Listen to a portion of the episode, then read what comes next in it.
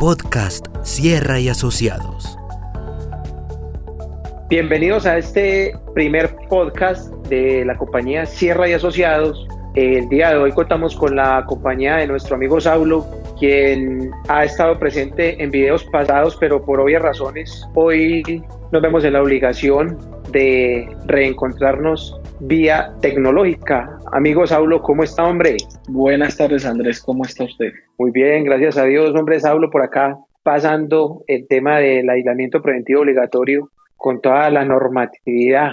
Y bueno, aprovechando pues este encuentro porque debido a esta emergencia sanitaria que se ha declarado por parte del gobierno nacional, se ha venido legislando mucho, hombre Saulo, y el gobierno nacional siempre buscando el bienestar de los empresarios, de los empleados y por supuesto pues una estabilidad económica en medio de esta crisis. Y en esta oportunidad, Saulo, vamos a hablar del decreto 535, palabras más, palabras menos, es el que trata de las devoluciones de saldo a favor de manera abreviada.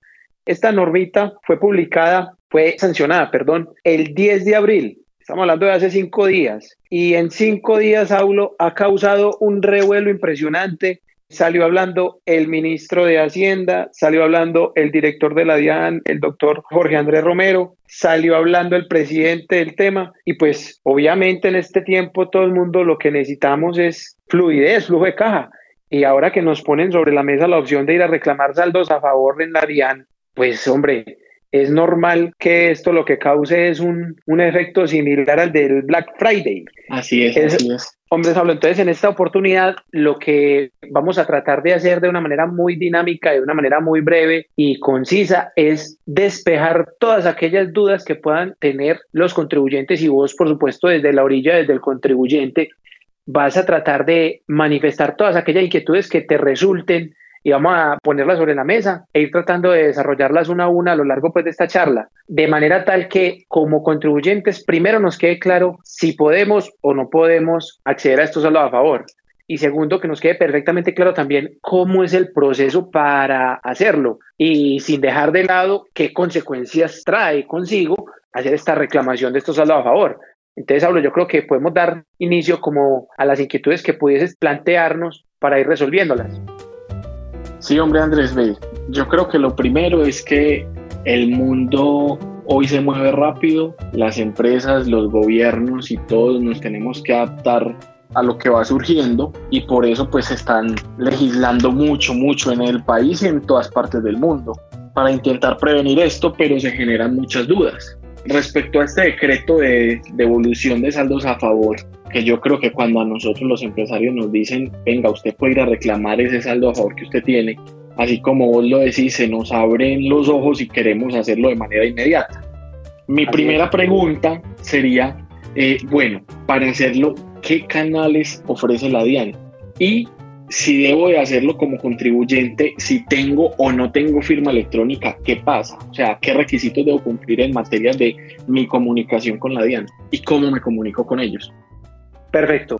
Entonces, lo primero que vamos a hacer para responder estas dos preguntas es definir dos tipos de contribuyentes que hay. Los primeros son aquellas personas contribuyentes que tengan instrumento de firma electrónica. Y el segundo grupo, por supuesto, serán los contribuyentes que no tengan instrumento de firma electrónica. ¿En qué radica o qué efectos tiene esta diferencia? Las personas que cuenten con el instrumento de firma electrónica, hago un paréntesis, cuando me refiero a personas son aquellos contribuyentes personas naturales y o representantes legales de personas jurídicas. Entonces, aquellas personas que tengan o cuenten con el mecanismo de el instrumento de firma electrónica podrán hacer la reclamación de sus saldos a favor de manera virtual, haciendo uso de la plataforma DIAN que se ha dispuesto para ello. Y vía canal electrónico, pues se llenarán todos los prevalidadores necesarios, se adjuntarán todos los documentos necesarios y que exige la norma para reclamaciones de saldos a favor y se radicará la solicitud vía plataforma electrónica. Finalmente, al momento de radicarla, pues se hace uso del instrumento de firma electrónica donde se firma virtualmente y se va, la, la solicitud se va para su posterior análisis. Ese escenario lo planteé primero puesto que es el escenario más fácil hablando en términos de tecnología y más dinámico pero no es que tenga obligaciones diferentes, no, el canal de erradicación es un poco diferente. Ahora pasemos al segundo gran grupo, es los contribuyentes o personas que no tengan el instrumento de firma electrónica. Estas personas que no tengan el instrumento de firma electrónica, hablemos de la seccional Medellín porque hay unas seccionales en el país que tienen un tratamiento distinto. Entonces, por lo menos la seccional Medellín ha dispuesto el canal de la siguiente manera. Ustedes, contribuyentes que no tengan instrumento de firma electrónica, se van a meter a la página de la DIAN y van a agendar una cita. Cuando agenden la cita para solicitud de devolución, se les asignará un día y una hora. Asimismo, se les asignará un correo electrónico para que ese día y esa hora que se les destinó envíen toda la documentación inherente a la solicitud de devolución de saldo a favor. Entonces, aquí nos surge una inquietud que la iremos desarrollando a lo largo de, esta charla y es cuál es la documentación. Entonces, estamos hablando que, a grosso modo, son los prevalidadores que exige la norma, la relación de certificados de retención en la fuente que dieron origen al saldo a favor, certificado de registro mercantil, certificado de asistencia y representación, certificación bancaria, etcétera, etcétera. Haciendo un resumen, a grosso modo, Saulo. Finalmente, cuando vía correo electrónico se radique toda esta documentación, el funcionario que esté encargado para atender esta solicitud o esa cita, hablando en términos más específicos, devolverá un correo electrónico con un número de radicado. Y una vez se obtenga ese número de radicado, entonces se empezará a contar el término especial para la devolución abreviada de que trata el decreto 535. Esos serían como los dos procesos o los dos escenarios que se configuran cuando un contribuyente tiene instrumento de firma electrónica y otro no. Serían de igual manera los canales que puede hacer uso, sea una persona o bien sea la otra, dependiendo de si cuenta con el instrumento de firma electrónica o no. No sé si de pronto respondí tu pregunta, Saulo, o queda algo pendiente para responder. No, no, está súper bien, Andrés. Entonces, dicho esto, y poniéndome en la posición como contribuyente, te hago una pregunta. La DIAN, si yo cumplo con los requisitos para que me devuelvan ese dinero, ¿la DIAN se lo va a devolver a todo mundo o no? Te lo pregunto porque leyendo algo de la norma por encima, vi que la DIAN iba a emitir un concepto como de, de la credibilidad que tenga el contribuyente. Eso quiere decir que la DIAN en últimas, si usted cumpla con los requisitos, le puede decir no. Corre, ¿cómo sería esto? Bueno, entonces, para responder esta pregunta, voy a hacer énfasis en otra cosa que quizá no me has preguntado, pero serán algo de las siguientes inquietudes que están a surgir, y es, ¿qué es una o un procedimiento de devolución de saldo a favor de manera abreviada? ¿Qué es de lo que habla el decreto 535 que estamos analizando en este momento? Saulo, mira, en términos generales, una solicitud de devolución, bien sea a título de renta o a título de IVA, puesto que son los dos impuestos en los cuales se puede generar saldo a favor, se demora en un proceso ordinario 50 días hábiles que pueden ser prorrogables hasta 90, dependiendo del criterio de la administración, si haya indicios o considera prudente fiscalizar dicha solicitud. Entendiendo esto y teniendo muy presente el plazo que acabamos de decir, este procedimiento de devolución abreviada de que trata el decreto 535 dice, vea, ya no nos vamos a extender todo ese plazo, sino que yo, la DIAN, le voy a devolver en 15 días su saldo a favor.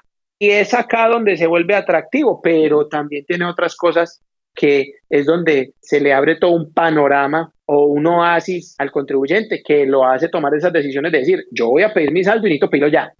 Pero es algo de analizar de fondo. Entonces, teniendo en cuenta que ya no nos vamos a ir hasta los 50 días hábiles que pueden prorrogar hasta 90, sino que vamos a hablar ya solo de 15 días. El proceso o la norma le dice a la DIAN, perfecto, haga uso de esta norma, devuelva saldos a favor en este plazo reducido, pero tenga en cuenta lo siguiente. Si de acuerdo a un análisis interno que usted haga, evidencia que el contribuyente que está solicitando el saldo a favor presenta o representa, mejor dicho, riesgo de fraude, pues entonces no se tome ese plazo de evolución abreviada, tómese el plazo ordinario, que ya vimos cuál era. Entonces estamos sujetos a un análisis interno de la Administración de Impuestos en el cual puede decir, venga, usted sí cumple, usted sí cumple con los requisitos porque yo, de acuerdo a mi análisis de mi estudio, pues yo no determino que usted represente un riesgo de fraude o un riesgo inherente a su solicitud para yo devolverle el saldo a favor y se lo procedo a devolver en 15 días. Pero si determina todo lo contrario y dice, no, venga, yo mejor usted lo fiscalizo, venga y nos tomamos el término ordinario y la norma está vigente y lo puedo hacer. Porque es que, de hecho, el gobierno, a pesar de ayudar al contribuyente, es entendible que también se quiera blindar y que obviamente vía estas normas o estos decretos legislativos no presenten un detrimento patrimonial para el fisco, para el Estado, hablando de una manera más específica. Perfecto. Mi otra duda, Andrés, es, se compone, se parte en dos. La primera, ¿qué saldos a favor estamos hablando? ¿Los que se generan en renta, en IVA o solo uno o todos? Y la otra es, al yo solicitar esta devolución por este decreto especial, la DIAN tendrá más tiempo para fiscalizarme, o sea, se ampliará el tiempo de fiscalización que la DIAN tiene sobre esa devolución que yo estoy solicitando. Perfecto, Saulo. Entonces, primera respuesta a la primera inquietud. Estamos hablando de los saldos a favor que se generen tanto en IVA como en renta, dado que como manifestamos anteriormente son los dos impuestos en los cuales se pudiese generar un saldo a favor. ¿Cómo se originan los saldos a favor en renta? En renta se pueden originar los saldos a favor vía retenciones en la fuente.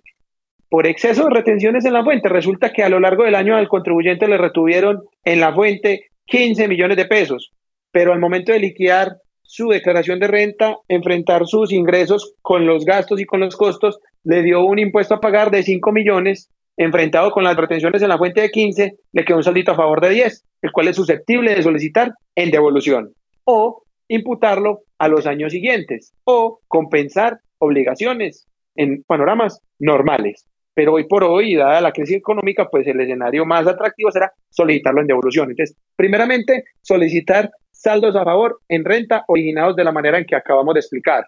Segundo impuesto, que es el impuesto sobre las ventas, ¿Cómo se generan saldos a favor en el impuesto sobre las ventas? Pues esta pregunta yo mejor te la voy a responder. ¿Cuáles sí se pueden pedir? Porque generalmente en el impuesto sobre las ventas, en el escenario más utópico, son los saldos a favor que se generen por exceso de impuestos descontables. Recordemos que en el impuesto sobre las ventas o en la estructura de este impuesto es la que refiere de yo enfrentar los IVAs que se generan en ventas versus los IVAs que yo me puedo descontar por las compras que hice y eso me genera a mí o un saldo a pagar o un saldo a favor. Teniendo en cuenta esto, los saldos a favor que se pueden pedir en IVAs son puntuales y entre los cuales se pueden pedir vamos a hablar de cuatro.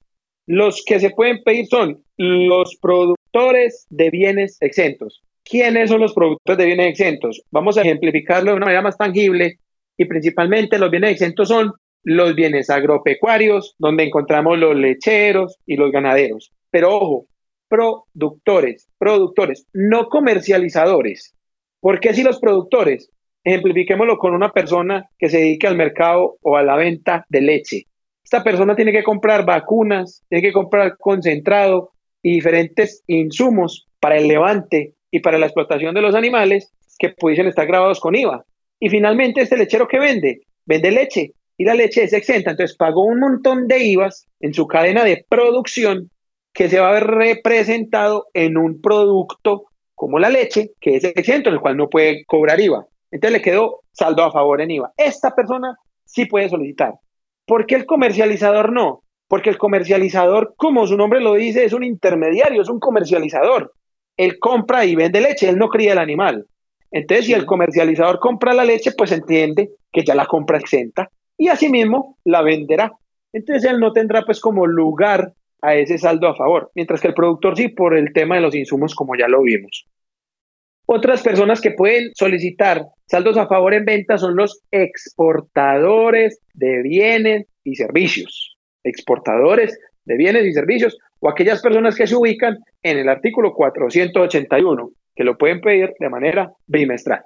Estas personas, su cadena de comercialización es muy parecida a la del lechero que acabamos de ejemplificar las exportaciones son exentas, pero resulta que usted puede exportar bienes que para usted poderlos producir o para usted adquirirlos tuvo que haber pagado IVA por ellos, entonces le va a quedar ese IVA ahí.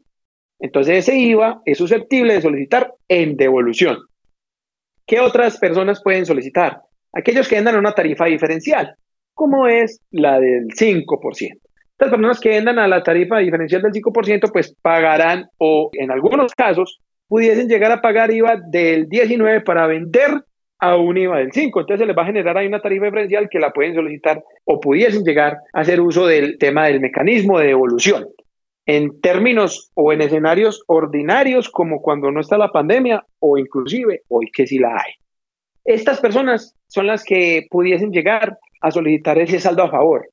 ¿Por qué ejemplifico esto? Porque voy a poner el ejemplo de otra persona que tiene un saldo a favor no susceptible de solicitar en devolución. Y vamos a hablar de un comerciante del común. Vamos a hablar de una persona que se dedique a la comercialización de ropa. ¿Sí? Entonces resulta que es una persona, un comerciante de ropa que es responsable de IVA. Compra la ropa grabada, vende la ropa grabada, obviamente con su margen, entonces siempre le va a dar un porcentaje a pagar de IVA. Tiene IVA descontable por las compras y tiene IVA generado por las ventas.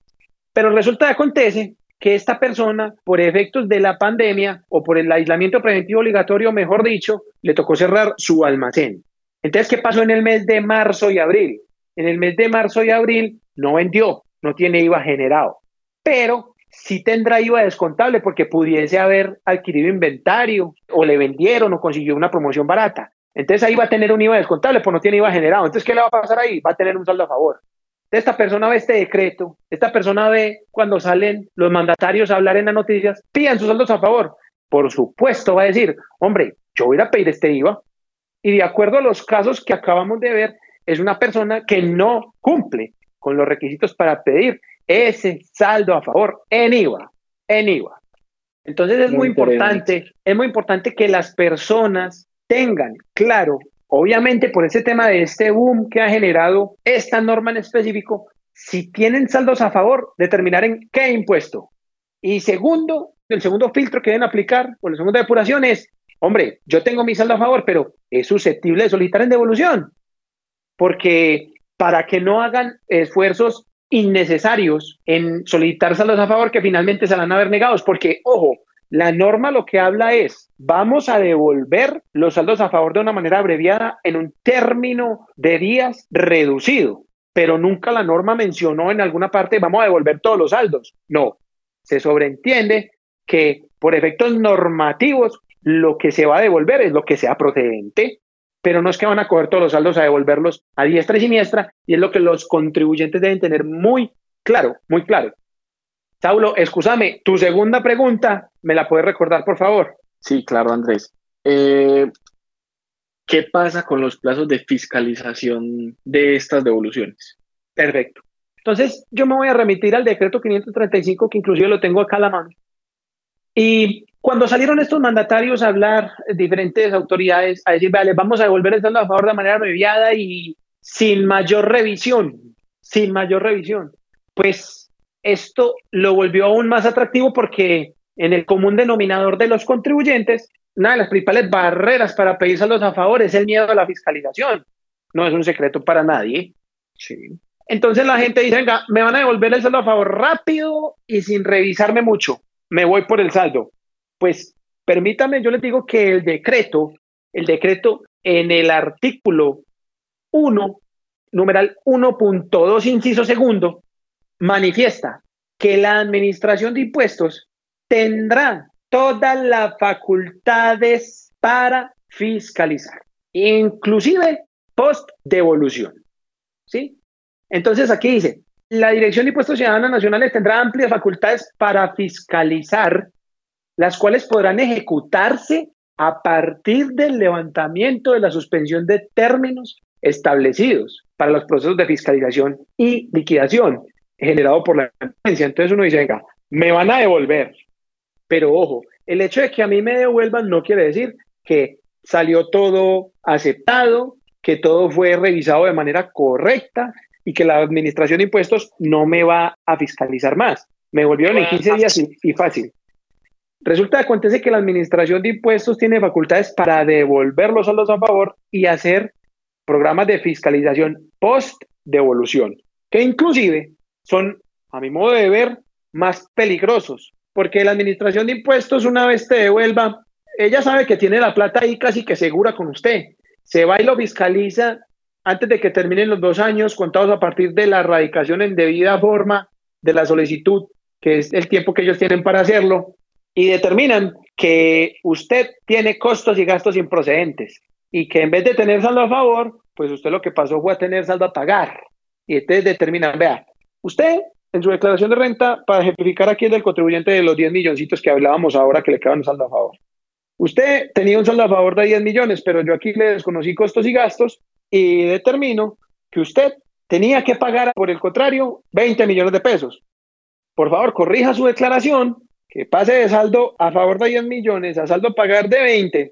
Me devuelve la plata que le desembolsé a usted de manera improcedente, porque eso se llama una devolución improcedente. Lo sanciono, calcule sanción de corrección porque pasó de tener saldo a favor a saldo a pagar.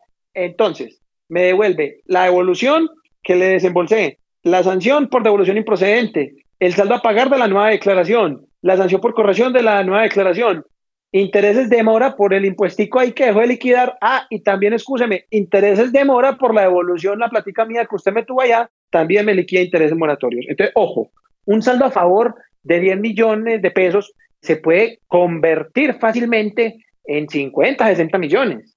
Suena exagerado, pero pasa, pasa. Tuve la, la oportunidad de asesorar un contribuyente que solicitó 28 millones de pesos y hoy por hoy, hoy por hoy, ya se le volteó el Cristo, como dice vulgarmente, los muchachos de hoy en día, Saulo, y entonces pasó a pagar 235 millones de pesos. No estoy metiendo miedo a los contribuyentes, hago un llamado y una invitación a que analicen muy bien si procede, si cuentan con todos los soportes y si están lo suficientemente preparados para un proceso de fiscalización post-devolución, porque hoy el fisco lo que va a hacer es, venga, venga, yo le doy liquidez a ustedes empresarios, perfecto, estamos claros, pero es que el fisco también se queda sin liquidez. Y cuando el fisco se queda sin liquidez, ¿qué va a salir a hacer, Saúl? Fiscalizar. Entonces, es algo como de un equilibrio, un equilibrio y tener muy presente que hay que contar con las cosas suficientes, necesarias y soportes con el sustento del caso para poder aguantar un proceso de fiscalización.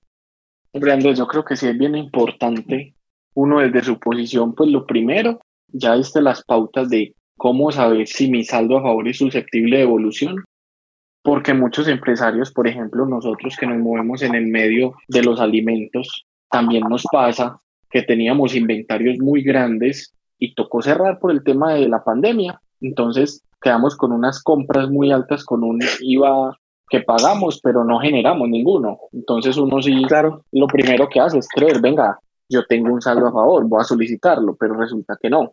Entonces, ah, claro. Lo primero después de uno pararse y decir, sí lo puedo solicitar, es mirar lo que vos decías, tengo el sustento y tengo la documentación necesaria para soportar un proceso de fiscalización.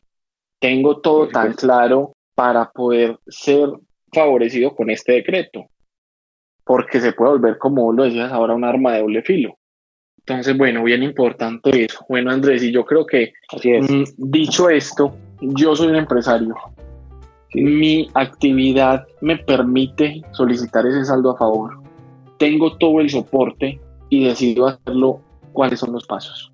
Bueno, resulta de acontece, Saulo, que apenas se determine que sí contas con todo el sustento normativo necesario, con todo lo que exige la norma para poder solicitar este saldo a favor.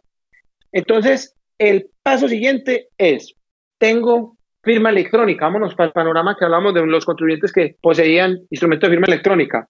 Pasamos a llenar todos los prevalidadores del caso. ¿Cuáles son todos los prevalidadores del caso? Hablemos de los más comunes. Estamos hablando del formato 010, que es el formato mediante el cual se le hace la solicitud formal a la administración de impuestos del saldo que estoy interesado en solicitar, bien sea un saldo a título de IVA o a título de renta.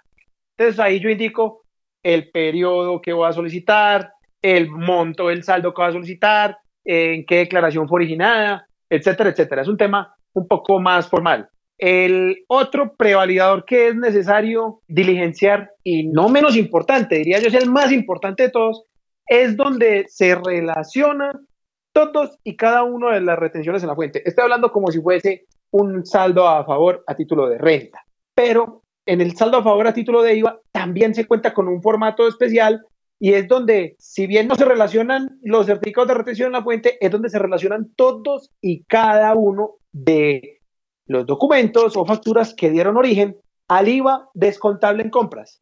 es allí donde la administración de impuestos va a decir, venga, si es procedente, ¿usted por qué fue que se le originó ese saldo a favor? Entonces, ah, bueno, un saldo a favor en renta. Perfecto, se le originó el saldo a favor en renta, muéstreme todas las relaciones de retención en la fuente, que es el formato 1220. Y vamos para el otro lado, que es el impuesto del, del IVA. Ah, se le generó un saldo a favor en IVA. ¿Por qué? Exceso de impuestos descontables.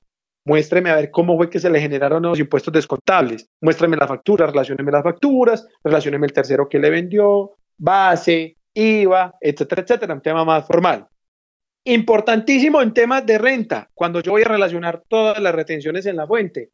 Si yo traigo saldos a favor de periodos anteriores, que como bien lo decíamos al inicio de esta conversación, con los saldos a favor se pueden hacer varias cosas, entre las cuales es o solicitarlo en devolución, o pagar impuestos con él, o imputarlo a periodos siguientes inclusive.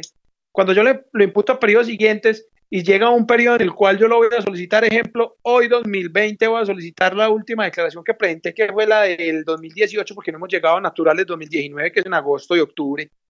Entonces, yo voy, miro esa declaración, tengo un saldo a favor, pero resulta que el saldo a favor tiene un arrastre del 2017. Ah, y el 2017 también tiene un arrastre del 2016. Ah, y a su vez el 2017 del 2015.